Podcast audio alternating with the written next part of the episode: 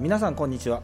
教育実践対話集会光ポッドキャストです。ナビゲーターの藤原紀秀です。門脇大輔です。大輔さんあの去年はですね、はい。2019年はい。あのこの光がスタートしてまあなかなか充実した1年になったかと思うんですけどそうですね。まあ、はい。1年って言ったんですけど、まあ、夏からスタートしたからね、はい。まあ、半年になったはい。ということです、えっと今年ですねはい。大輔さん目標どんな目標を立ててますか？やはりうんこの光をまず続けていく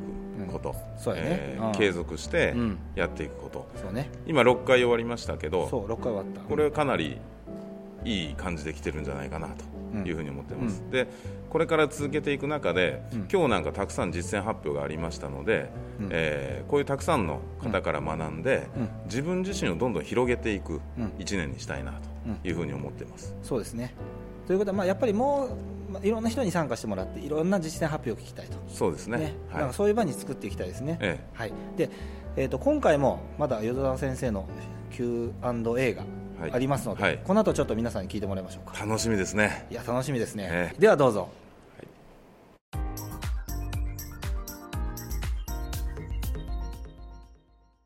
淀沢先生こんにちは。こんにちは。今日もありがとうございました。えっと今日もですね、はい。質問が来ているので、はい。えーよろしいですか、はい。もう遠慮なく、全部答えられるかどうかわかりませんが。はい、いやぜひお願いします、はい。えっとまず一つ目です、はい。えー我慢する力の話を今日していただいたんですけども、我慢する力の育て方をうん。もう少し詳しく聞きたいですと、あ我慢する力と追求心没頭との関係性について気になりますという意見が出てるんですけどはいはいはい。わかりました。えっ、と我慢する力はいやそもそもがあの話の中で、えー説明させてもらったように3歳までっていうのが基本的にはあります。あの人間の脳っていうのはやっぱり3歳までが一番活発に働くので三つ子の魂100までもっていうのは実はあのユニセフも認めていてそれまでの間にいろんなことを教えて考えさせていかなくちゃいけないなというふうに思っている意味では、あの育児の段階で3歳までにきちんと我慢できるところは我慢するということがとても大事になっています、ただ今はもうその時期を過ぎてしまった人たちの質問と考えると幼児教育であるとか小学校教育でじゃあ我慢することをどうしたらいいのかということなんだけれどもそれはあの一つには遊びの中あるいは学習の中であの幼稚園の先生にはよく言うんですが不備を準備する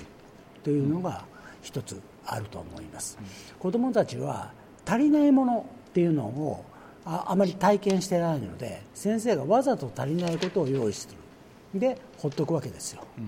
そうすれば工夫せざるを得ないですよね、で、えー我慢して一生懸命考えるわけですよね、で考えてるうちにアイデアが浮かぶわけなんですけれどもそっとそれの援助になるようなものだけは用意しておく、でその、えー工夫できたところに関してはあの積極的に褒めていく。褒め認め励ましていく、えー中でも友達と協力してそれを乗り越えようとしているようなことに関してはえー積極的にみんなみんなに紹介するようなことをしていけば、えーよりその遊びなり活動なりに没頭するだろうし追求していくと思います。これが非長い目で見ると我慢する力を醸成することにつながるんではないかなというふうに思うんですけどいかがでしょうか？はい。あのそれに関連して、その我慢する力がつかずに、まあ、6歳を超えた、まあ、小学校に入ってしまったという段階ですかね、うん。えーそういう子に対してその小学校の教員としてはい。うん学校の中でどのように働きかけることができるか具体的な話がありますか、まあ、今のお話でその不備を準備するっていうところは、まあ、十分答えになってるのかなと思うんですけども、それが一番僕は気をつけていることだけれども、何でもかんでも手伝わないっていうことかな、うんうんうん、だから最近の先生優しい人が多いから何でもこうすぐ手を出しちゃうんだけれども、先生そんなのできないよって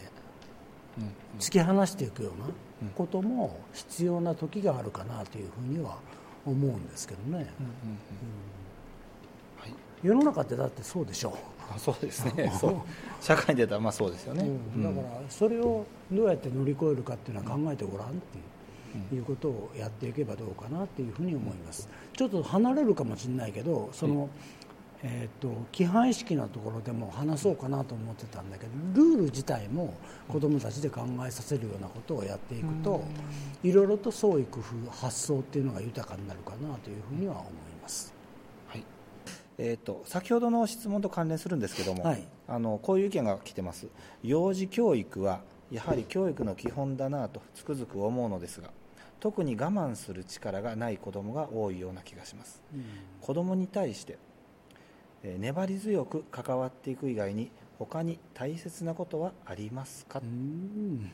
大切なって言われたら僕はやっぱり感性だと思いますね。豊かな心を育てていくことが一番大事なのでその時にキーになるのは豊かな感性を磨くっていうことが一番大事になってくるんではないのかな。だから五感の話に戻っちゃうんじゃないかなと思うんですけどね。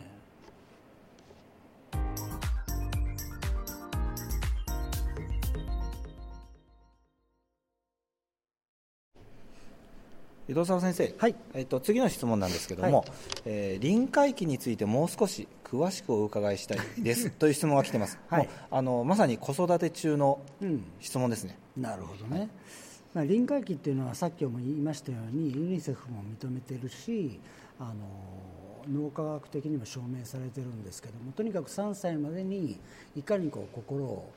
鍛えていくかとかあの知恵をつけるかということがとても大事になるのでそれまでにいろんなことをしてあげる。そのためには五感をもうちょっと、えー、均等にって言いますかね。あのバランスよく育てていくことが大事かなというふうに思っています、今の子どもたちには目の目による視覚による情報をキャッチするのがほとんど90%ぐらいではないかなと思うんだけども、その他の五感全部あの 4, 4巻全部あの鍛えていく必要があるかなというふうに思うので今一度自分の生活を振り返ってもらって五感を育てるにはどうしたらいいかっていうようなことを考えてもらったらどうかなっていうのが1点、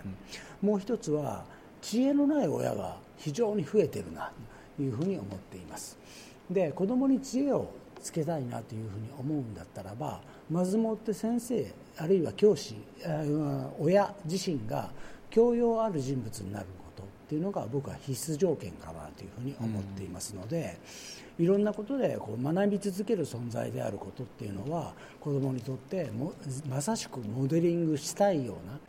えー、存在としてそばにいることになりますから、何でも知っている。いろんなことについて造形深くお話ができるっていうような、え人になってもらうっていうのが臨界期に対して一番の手立てではないかなというふうに思っています。先生今の話の中でその教親が教養深くっていうことがあったんですけども、うん、先生よくその教養とセットでその感性の話されるじゃないですか、はいはい。うん、その親の感性の磨き方についてどうですか？親の感性の磨き方、それはいろんな文化に触れることかなと僕は思っています、うん、だから僕は大学ですごく忙しい生活してるんですけども、うん、年間3回以上は美術館に行きますね、うんうん、少なくても3回以上は美術館に行って、いろんな作品を見ますし、あのコンサートなんていうのもよく行きます、クラシックだけじゃなくてジャズとかミュージカルとか、あの落語とか、いろいろ行きますね。それから本もたくさん読みますし、うん、映画もよく見ます、うん、そういった文化的なものにこう触れるっていうことが感性を磨くコツになるんではないかな、そんな時間すらなくても道端に咲く花をじっと眺めてみるとか空を見上げるとか星を見るとかいうこともできるんではないのかなというふうに思っています。私は毎朝朝焼けを最近ずっと楽しんでますんで、そのひとときだけでも感性は磨かれるんではないかなと思うんですけども。はいありがとうございます。もう一つですねさっきご飯の話されたじゃないですか、はい、その視覚の情報が90%だとい。う話されて、はい、ただやっぱりその他の4巻のところも磨きなさいっていう話なんですけども、はい。もうどうしてもやっぱりこれだけメディアに接する、まあ、量も時間も多くなってくると、うん、その4巻の磨き方っていうのもなかなか難しいかなと思うんですね、うん、例えばね幼稚園でもできるんですけども、聴覚ですね、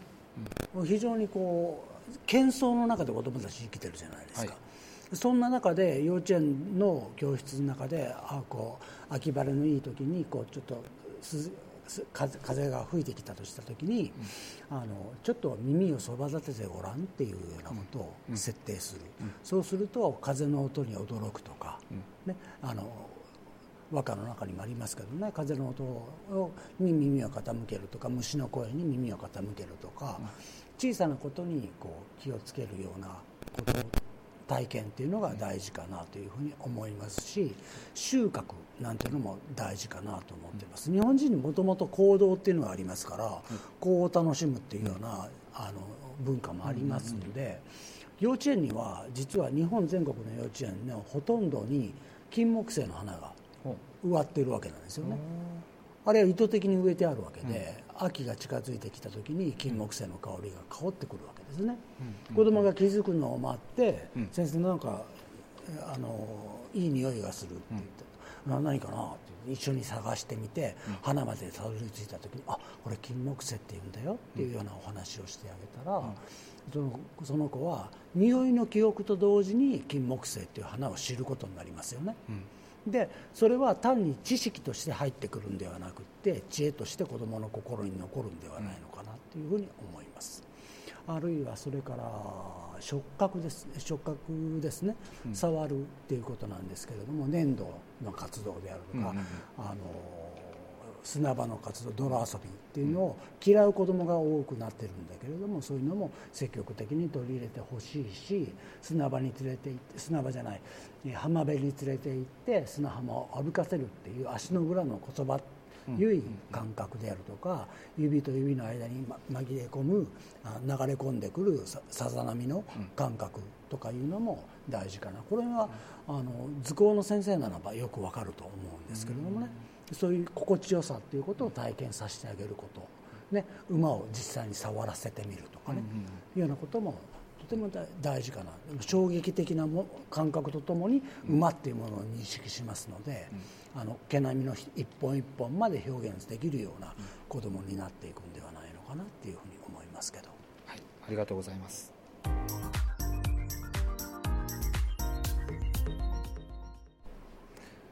淀沢先生、はい、えーと、じゃあ次の質問です、はい、えー、共によりよく生きるまでの2つの要素。これあの今日のお話の中で出てきた心の活力の図についてのことだと思うんですけども、うん、その2つの要素について、はい、基本的生活習慣、規範意識これらの育み方についてもう少し詳しくお伺いしたいということなんですが。なるほどね、はい、あの共によりよく生きるっていうのは人間っていうのは個人個人で自律的に生活するっていう側面と集団の中で育まれるっていう2つの側面社会性の側面があると思うんだけれどもよりよく生きるっていうのは個人の能力のことで、はい理解できると思いますし共に生きるっていうことでいくと仲間と共にどうやって健やかな生活を送るかっていう社会性に関わる部分だと思うんですけども、はい、その2つをバランスよくアプローチしてあげる。その2つにバランスよくアプローチすることで、共によりよく生きるような道筋を見つけていきましょう見つけさせていきましょうというお話だったかと思うんですけれども、はい、その2つのベクトルの話だと思います、はい、1つ目が縦軸で、えー、基本的生活習慣よりよく生きる方向だと思うんですけども、はい、子どもたちっていうのはもともとができなかったことができるようになる。分からなかったことが分かるようになるっていうようなことに喜びを感じるので学校に来てるわけなんですよね。だから子どもたちにいろんなことができるようにさせてあげないといけないわけです、学校の先生はね。だから飛び飛び箱ができるようになるとか竹馬できるようになるとかね。計算ができるようになるとかそのための手立てをしっかりと持ってあげなくちゃいけないということから言うならば学校の先生は教材研究に長けてないとダメだしもっと言うと全ての面においてオールマイティにできないと困るということなんですよね。ある時は数学科。ある時はえー、オーケストラの奏者。ある時はオリンピック選手、ね、ある時は哲学者。になれないと困るわけなんですよね。いろんな面での高い能力を示して子どもたちのできなかったことをできるようにさせるための手立てをしっかりと持っておいて関わっていくっていうことが大事、うん、そうすると個人の能力を発揮しようね、より良い自分になりたいというチャレンジ精神というのは旺盛になっていくと思います。一方で人間は一人では生きていくことができませんから仲間と共に生きるという側面も大事なので一緒に考えていくっていうような造形遊びであるとかね。それからあの集団思考によるあの問題解決であるとか、そういったことを設定していくということも大事かなと思いますけども普段の生活でいくならばやっぱりルールですね、学級の規範作りっていうのはとっても大事になってきます。低学年ぐらいだったらば先生がこんなふうなルールで生活したいなと思いますって理由としてはこうですっていうようなことを説明してあげればそれで済むと思うんだけれども高学年に移行する中では、そういったこと自体も子どもたちに決めさせていく。でで子どもたちにルールを作らせるっていうことが大事かなというふうに思ってます。なんでそれが大事かっていうと自分たちであ人から与えられたルールっていうのは破られる可能性が非常に高いわけですよね、うん、ところが自分たちで作ったルールは極めて破り破られにくいわけです、うん、なぜかというと自分たちで作ってますから、えー、ルールを守ること自体が自己目的的になるわけです、うん、だから、えー、子どもたちが自分自身でクラスのルールを作るということに私は力を入れています、で1個できることにみんなで合意了解して1つ貼る。1個できることに合意了解して1つ貼る。でこれが何年何組のこういうルールですよっていうふうなことを示していくことが大事になってきます。そうすると実は生活の中で何かルールを違反した子が出てきた時に先生が注意するまでもなく周りの子供が言うわけですよ、誰々君は誰々さんはクラスのルール守ってないだってこうだからって言って、えー、指摘するようになるのでそれに対して彼は反論彼は彼女は反論できなくなるはずなんですよね。でということで必然的に守るようになりますので、えー、協力したクラス作りが完成するんではないかなというふうに考えていてその両側面をバランスよくアプローチできるように、ね、先生は努めていかなくちゃいけないのではないかなって考えています。はい、ありがとうございます。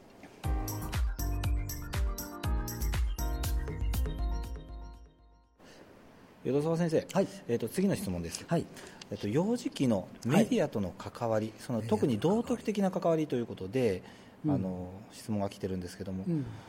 テレビゲームということを指しているならば、はい、それはあの依存症にも関わりますので、時間的な制限は必要かなというふうには思います、全否定はしません。うん、であのそれを子どもたちがどう受け止めるかっていうことが僕は大事だと思っているんで、うんうん、僕自身も「ドラゴンボール」なんかは大好きだから、あの暴力的な描写ありますよね。ありますね、うん、ありますけれども、その時に子どもたちに考えさせてほしいのは、何のためにその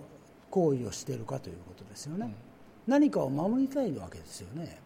うん、とても大事なものを理不尽な形で阻止されるがゆえに戦っているわけなので、うん、その目的意識っていうところにやっぱり焦点を当てておきたいということと、うん、完全に消滅させるかということですね。相手を。完膚なきまでに、うん。それはしてないはずです。おそらくは、いやあの場合によっては仲間になるというパターンもあるわけですよね、そういうことをよくよくよく考えさせていくとやっぱりどんな場合にあのそういうふうにしているのかっていうことは考えさせておくべき、一つの方法かなっていうふうに思うのと、その他に道はなかったのかなっていうことを考えさせるっていうのも、え考えさせるチャンスにもなるんではないかなという気はします。うん。なんか先生の今のお話を伺ってたらやっぱり何かことが起こった時にじゃあ規制しようじゃなくて、うん、やっぱりそこを考えさせる。考えさせるチャンスだと思いますね、というやっぱり大人の、まあ、覚悟ですよね、うん、そこは。そうですね、覚悟覚悟といえば僕はもう全ての教育活動は準備と覚悟だと思ってるんで、はい、綿密に準備しておくことがおよそ7割、あとはそれに対して不測な事態が起きた時に臨機応変に対応する覚悟がその2つがないとやっちゃいけないなというふうに思っています。となった時にやっぱりこの最初の質問に戻るんですけどそのメディアとのあの扱い方メディアとの付き合い方みたいなのも、はい、今のお話が答えになってくるかなと思いますね。はい、そうですね、うん、やっぱメディア自体に先生はやっぱりきちんと知ってないといけないということですね。うん。その裏にあるものも含めて詳細に調べておいて分かった上でじゃあどう対応すれば子どもたちがそれを前向きに捉えるかということまで見越した上で取り上げないととんでもないことになるかなというふうに気がします。はい、ありがとうございます。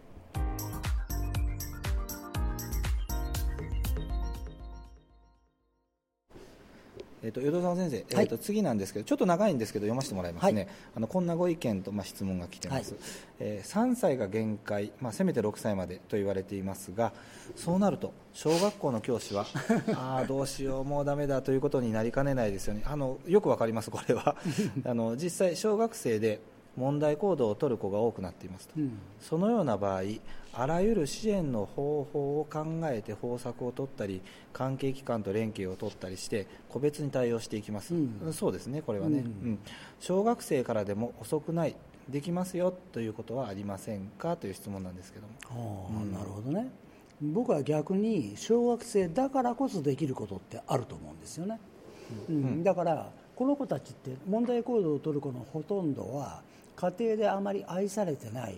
という経過をたどっている子が多いと思いますね。うん、となるとまず小学校でできることというと担任の先生がその子を愛してあげることですね。うん、もう本当に無償の愛といいますか大きな愛で包み込んであげることそして信頼関係そのことの強い信頼関係をエモーショナルボンディングを作っていくということが一つそして学校ならではということで言うならば仲間ですね。うん仲間との人間関係の中で問題行動が解消されるということは十二分に可能性として考えられるのでより良い集団を作っていくこと。つまり学級経営です、これに力を入れることによって問題行動は少なくなるはずですはい、そのやり方についてはもうこここ千差万別なのでいろいろあるので今この場で一言でと言われたらさすがに あの言いかねますけれども、どうやって、えー、より良いクラスを作っていくかっていうことは一人一人の先生方が考えていかなくちゃいけない喫緊の課題ではないかなというふうに思っています。例えばじゃあその方策をまあ考えるのに、まあ、この毎月やってる光に参加するっていうのもありますよね。なるほど。そうきましたか。それと先ほどの先生のその無償ないっていう話で、はい、あのちょっと思ったのは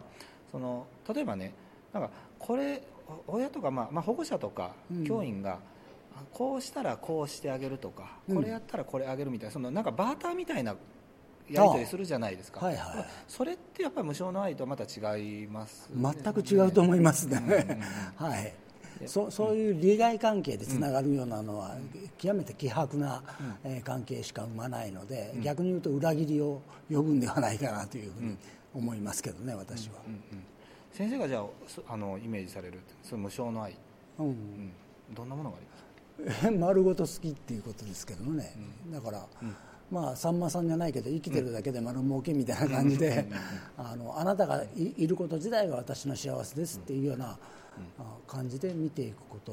がいいのではないかなというふうに思いますけどね。やっぱり教員が一人一人の子供に対してそういうふうに思っているそういうふうに接してたらそれ伝わるものですか？伝わると思いますよ、だから本当にこう優れた先生は、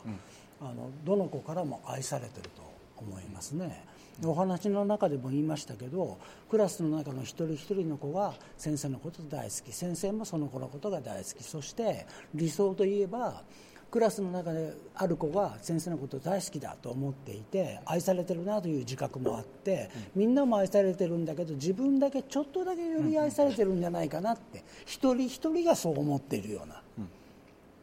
俺だけちょっとだけ愛されてるんじゃないかなってみんながそう思ってるというような、うそういうようなクラスが作られたら理想かなと僕は思ってます。やっぱりそのあたりは特別支援教育のその個別対応というところと密接に関わってきますよね。特別支援というのは当たり前のことですから、はい。一人一人に特別な支援が必要なので、それはもう均等に指導してくださいということを言ってるんではありません。個別に対応していきながらも集団を作るということが大事です。ありがとうございます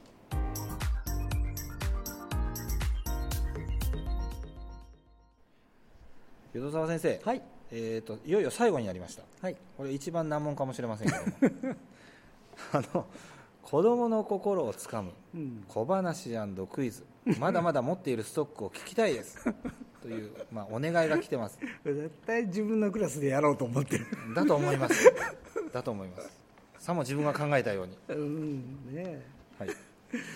あのじゃあ5年,、はい、5年生向けの小話というかちちっちゃなお話を一つ。あ、はい、あの冬休み明けると子どもたちに正月の生活をよく聞くと思うんだけれども、はい、正月にこう門松まかあの飾った家があると思うので、うん、まあ、紙を配って門松の絵を描いてもらいます、うん、頭の中でいいですから今門松の絵を描いてくださいけますか、はい、イマジネーションの力が問われますけれども。さあそのイメージの中に竹が3本ありますか？あります。高さは3つとも違いますか、はい、違います。違ってなかった人がいますね、まあ、そういうパターンもあるんです。そういう門松もあります、うん。うん。うん、えー、竹は平切りですか？斜め切りですか？斜め。斜めですかなるほどね。平切りをイメージした人も OK なんですよ。別に悪いわけではありません、うん。うん、えー、根元のところに松が描かれてますか、うん、松ないですか？ありますか？はい。えーと、しめ縄であるとかそれから裏白であるとか、えーと、それから南天とか飾ってありますかね、それね全部に意味があるんですけれども、中でも特に門松が斜め切りになったのは江戸時代ぐらいからなんですよね、広がった大きく全国に広がったのはね。ねというよりももともとの発端というのは江戸時代のちょっと前に、えー、由来しているんです、で昔は平切りだったんですよ。平切りの方が多かったんですよ。平安時代とかは。はい、だけども斜めに切るっていうのが、うん、あの増えたんですね、うん、なぜだかご存知ですかね。あの門松のは三方ヶ原の戦いがあのきっかけなんですけれども。家康負けたんですよね、うん、であのどんなことを思ったかというとその時の正月に門松を用意させた時に斜め切りにしたんですよね、何を表しているかっていうと、うん、今は武田に負けてしまった騎馬軍に負けてしまったんだけども必ず報復してやると、うん、そして後々には武田軍は3代にわたって打ち首にしてやると、うん、だから高さが違うし3代にわたって根絶やしにしてやると。その結果栄えるのは松だと。松平ということで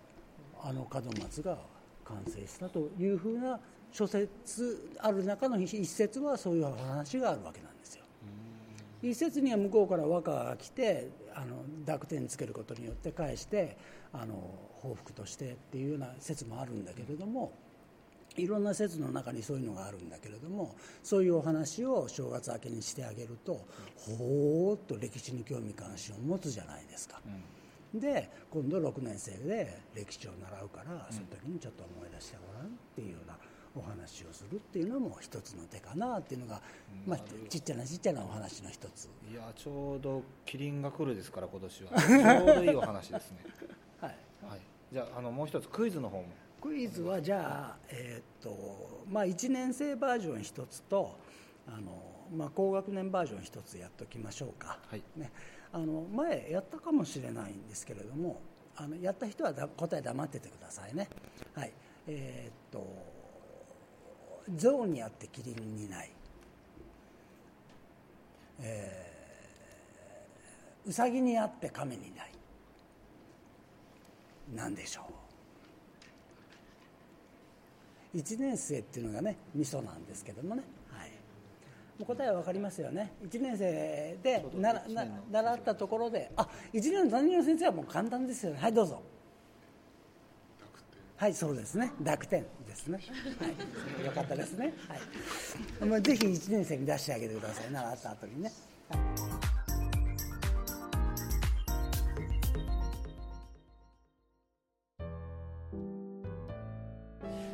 えー、ということで、まあ、淀沢先生にあの今日かなり多くの質問に答えてもらったんです、ね、そうですね。かなりですね。あの最後の小話とクイズは、まあ、クイズちょっと伝わるかな？いやまあ私たちのためになったからいいんじゃないでしょうかね。いいですかね。まあ、あのそのクイズを、まあ、実際やっぱり見てみたいっていう方は光に来てもらわないといけないということですね。えー、多分これもシリーズ化していくと思いますんで。ですね。えーシリーズ化。シリーズ化。はい。小話とクイズもええ、うん、でどう最後の小話あれ学級で早速してみますか？まあやるでしょうね。やるやるでしょうねってなんか一言みたいに言ってるんだけど。いや確実にやるでしょうね。やるでしょうねって一言みたいに言ってるんだけど、いえいえあの私なんでやりますってここで言わないの？やりますというかもう私のものになりましたので。もう実はやってます。もう実はやってるかもしれません。やってるかもしれない、はい、なるほどもう著作権フリーだ。フリーですフリーです。なるほど。わかりますじゃあ来月もこんな感じでまた著作権フリーの話をどんどん引き出していくとい。うことで、楽しみですね。はい、じゃあよろしくお願いします。はいよろしくありがとうございました。ありがとうございました